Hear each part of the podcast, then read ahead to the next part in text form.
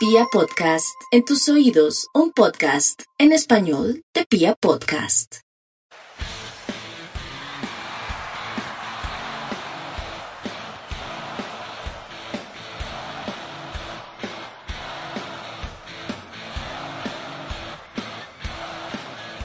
Hola, hola a toda la República Cardenal. Los saluda la Guardia del Birro Azul, la única banda de la ciudad, y le da la bienvenida al podcast oficial de toda la hinchada independiente Santa Fe, Radio Tribuna Roja. Bueno, pues no ha cesado la horrible noche, inclusive con la partida del señor Rivera, los resultados siguen siendo adversos para el Independiente Santa Fe. Pero bueno, Piojo, lo saludamos. ¿En qué lugar del mundo se encuentra, hermano? Tío Lancero, eh, un saludo para usted, para todos los que amablemente reproducen eh, y dan clic a este espacio de la hinchada de Santa Fe. Un saludo al equipo de comunicaciones de La Guardia. Por aquí Lancero haciendo una, una larga escala en Ciudad de Panamá para ya regresar a casa, hermano. Bueno, Piojo. ¿Y el señor Mufasa, dónde está usted? Lancero acá desde, desde mi casa trabajando. ¿Usted qué? ¿Qué anda? No, las mismas, trabajando. Piojo, cuéntenos usted que estuvo ayer en Buenos Aires, que estuvo ayer en, en la cancha del Lobo, las impresiones de, de lo que fue el, pues esta fuerte derrota ya en las postrimerías del encuentro. Pues Lanza, es un- una historia ya leída, ya conocida. Pasó en el clásico con Millonarios, pasó en el partido con Nacional, pasó en alguno que otro partido o en la mayoría de partidos ¿no? que el equipo disputó este semestre, ya fuera con Harold Rivera, ya fuera con otro técnico. Y fue que Santa Fe jugó bien el primer tiempo, digamos que tuvo un primer tiempo aceptable, no sé ustedes cómo lo vieron. Nosotros vimos un equipo que en el primer tiempo eh, se animó, atacó, enamorado, eh, atacó muy bien por su zona, eh, generó algunas opciones, le sustrajo el balón al rival, etcétera, que en el segundo tiempo se fue quedando, se fue diluyendo y pues que con decisiones desacertadas desde el banco de, banco de la suplencia terminó pues entregando el partido y, y no sé si fue justo, pero, pero bueno, al final de cuentas el equipo se quedó en el segundo tiempo. Creo que Bedoya toca mal el, el tema de las sustituciones y, y bueno, finalmente el equipo termina perdiendo con un equipo malísimo, un equipo eh, que no tenía mayores argumentos.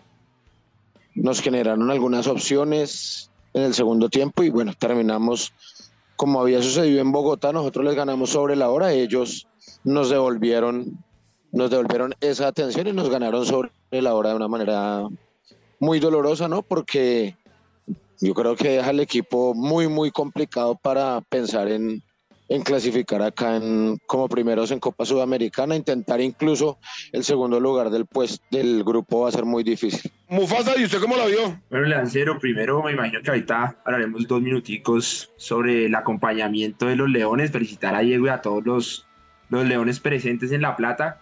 Una vez más demostrando que nosotros somos Santa Fe, la hinchada.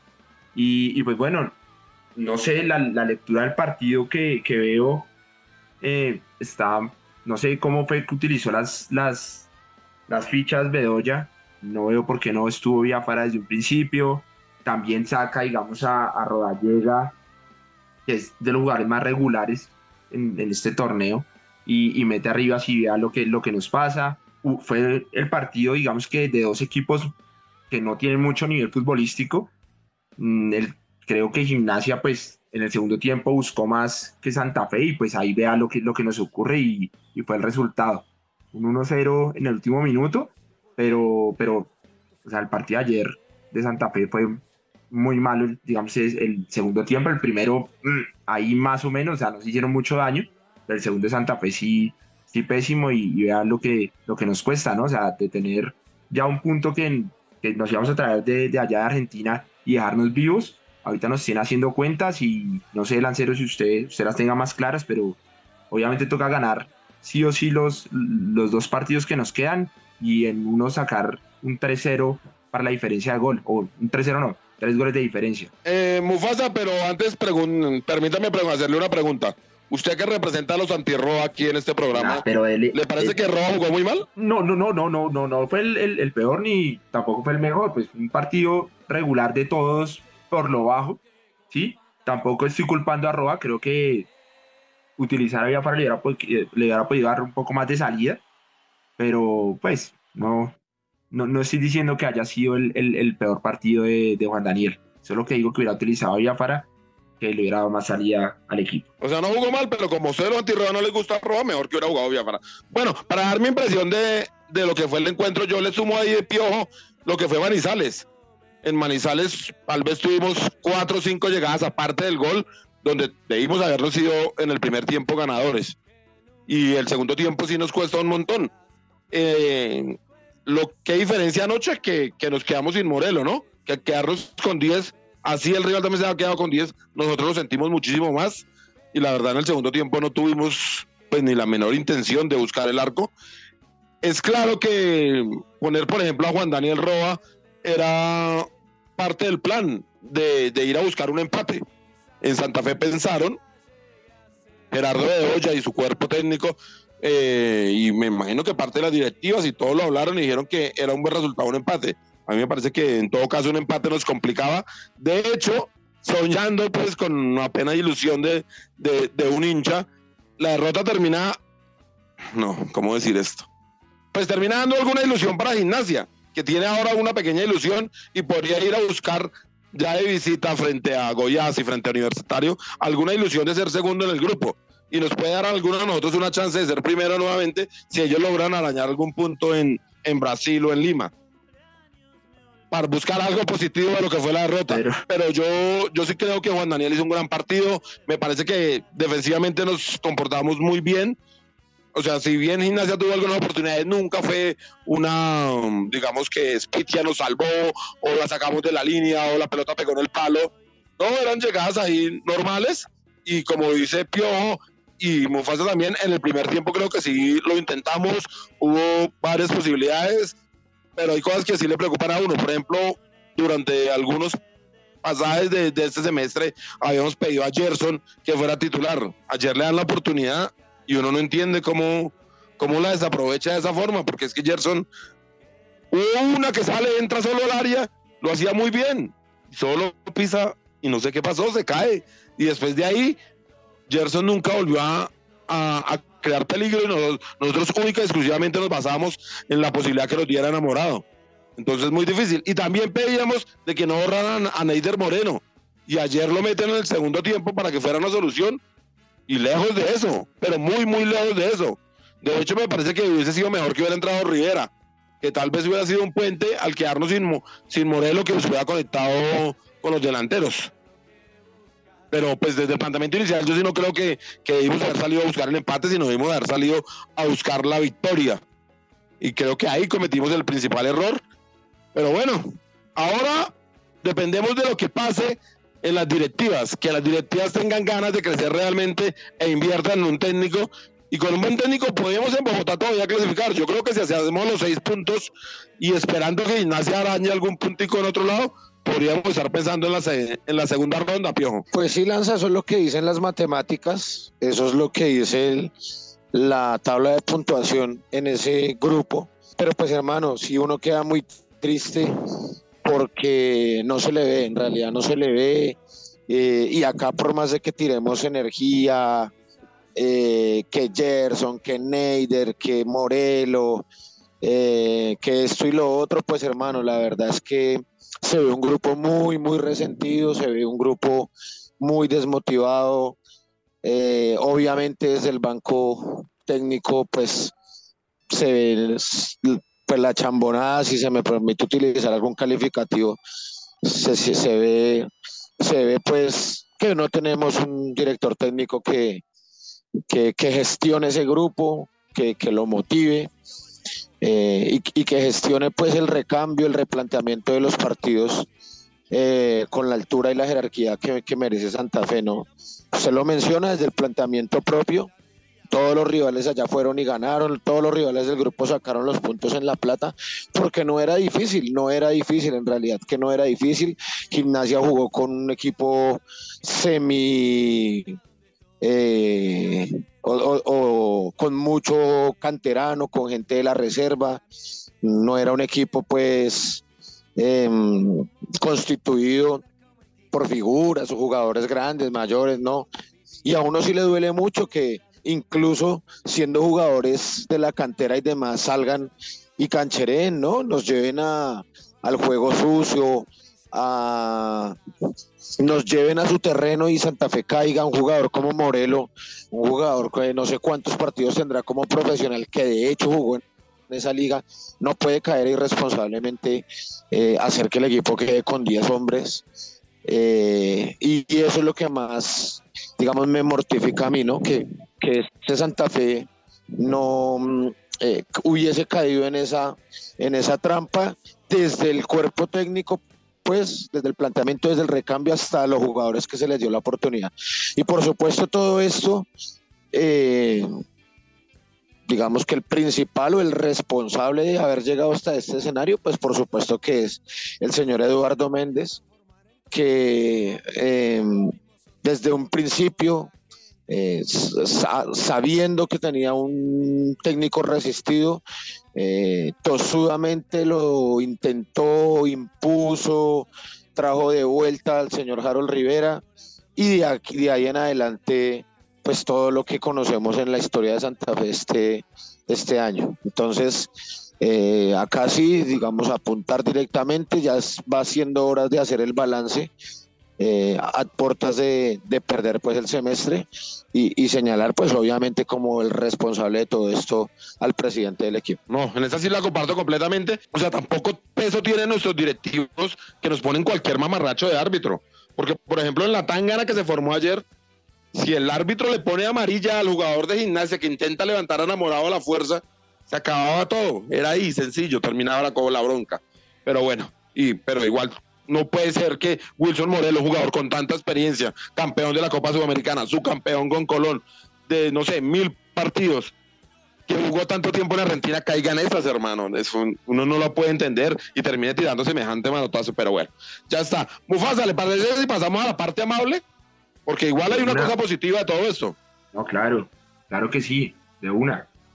Pero para eso vamos a escuchar a José Luis Fernández que nos traje unas fotos muy interesantes de la hinchada independiente Santa Fe por allá en los mediados de los 80, donde las cosas eran así, bueno, eran muchísimo más duros los resultados.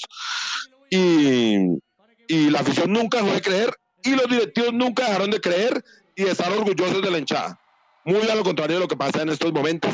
Entonces, por favor, escuchemos allá Perú en la histórica tribuna cardenal, no antes sin invitar a, a, todos nuestros oyentes que por favor revisen las redes sociales de la Guardia del Birroba Sur y ahí pueden ver estas espectaculares fotografías. Un saludo para toda la mesa de trabajo de Radio Tribuna Roja, para su equipo de producción y toda la línea hincha de Santa Feña que escucha este programa.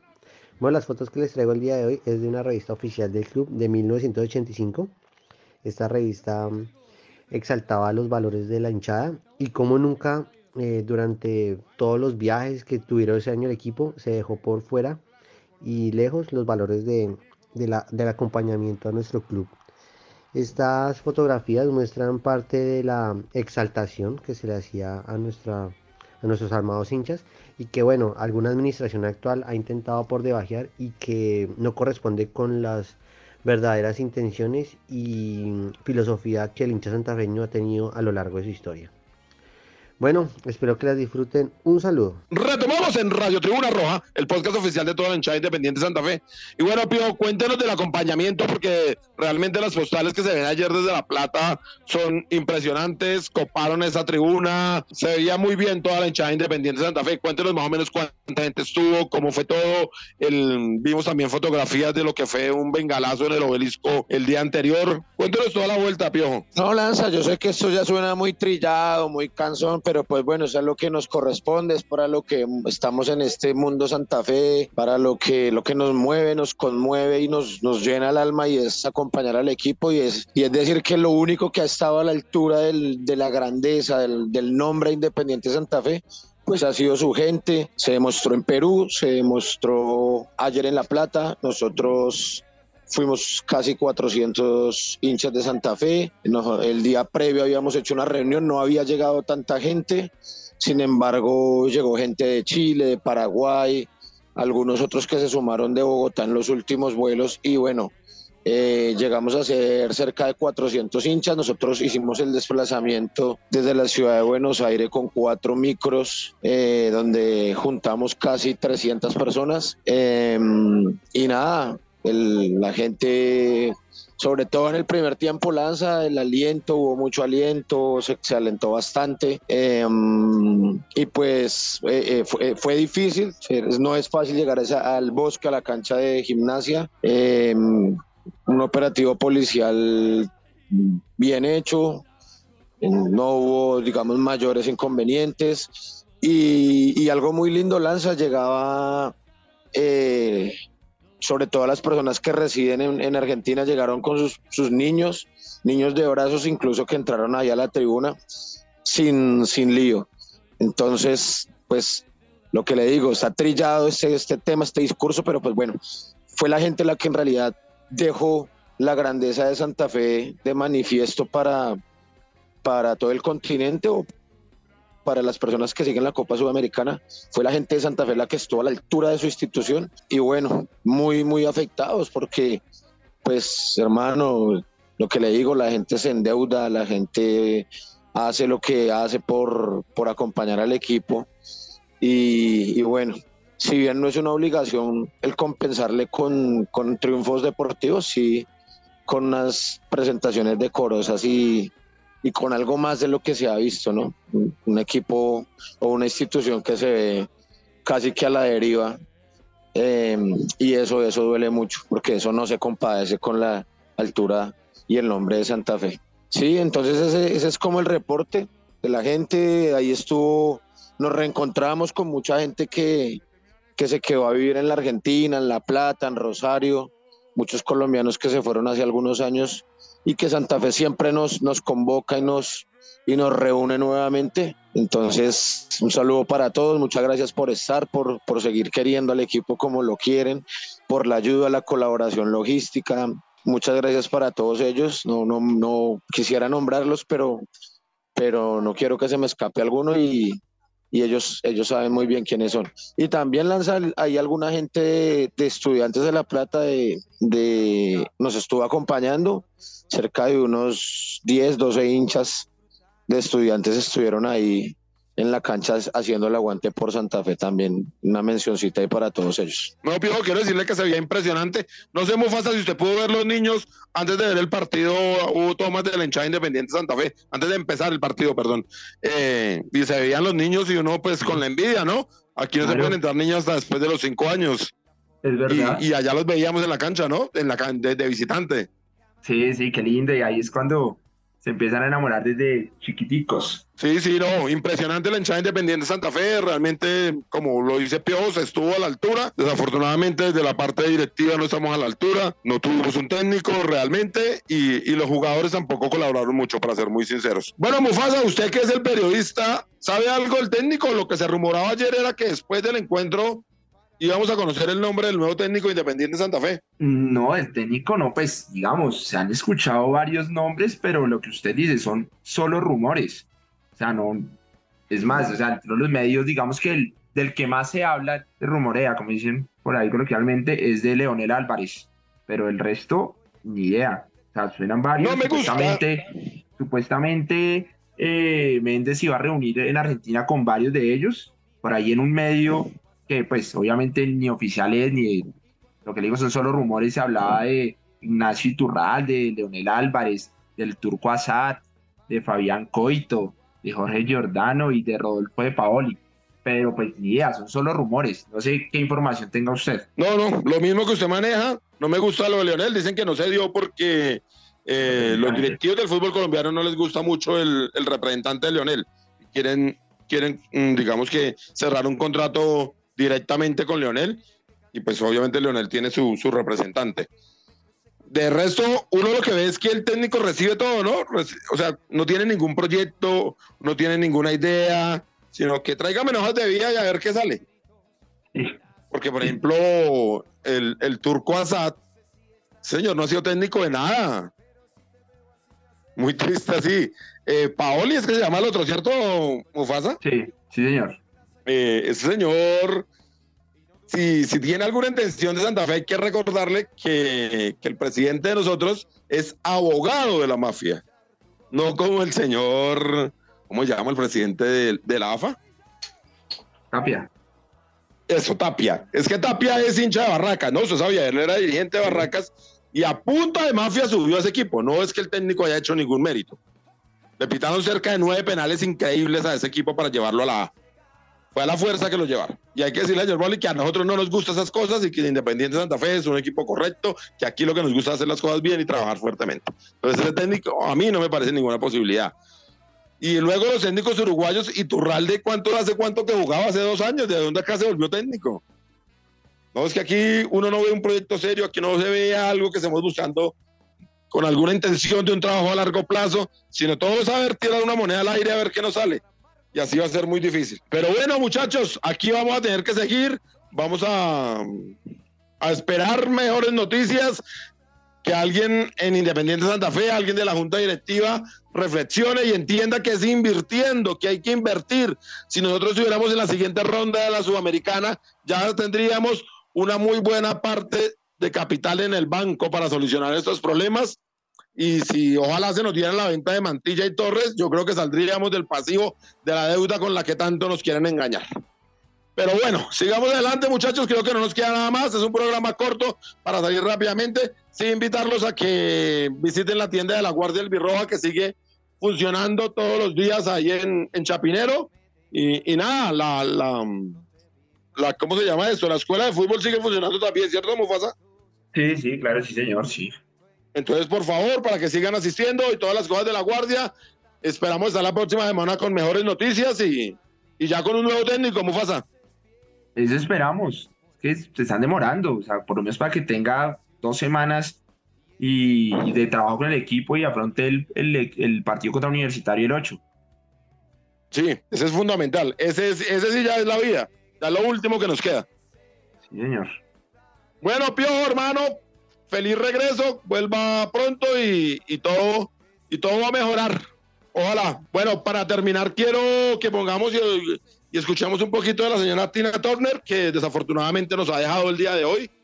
Y pues es una leyenda del rock and roll y, y, está bien que la escuchemos, muchachos. Con la señora Tina Turner le agradecemos a Camilo Rojas, que nos ayuda en la, en la edición de este programa, a Camilo Perdomo, que nos ayuda en las redes sociales, a Tatiana Ramírez, que nos ayuda en la parte gráfica, y a todo el equipo de comunicaciones de la Guardia del Birroja Sur. Les habló Julio César Torres en esto que es Radio Tribuna Roja.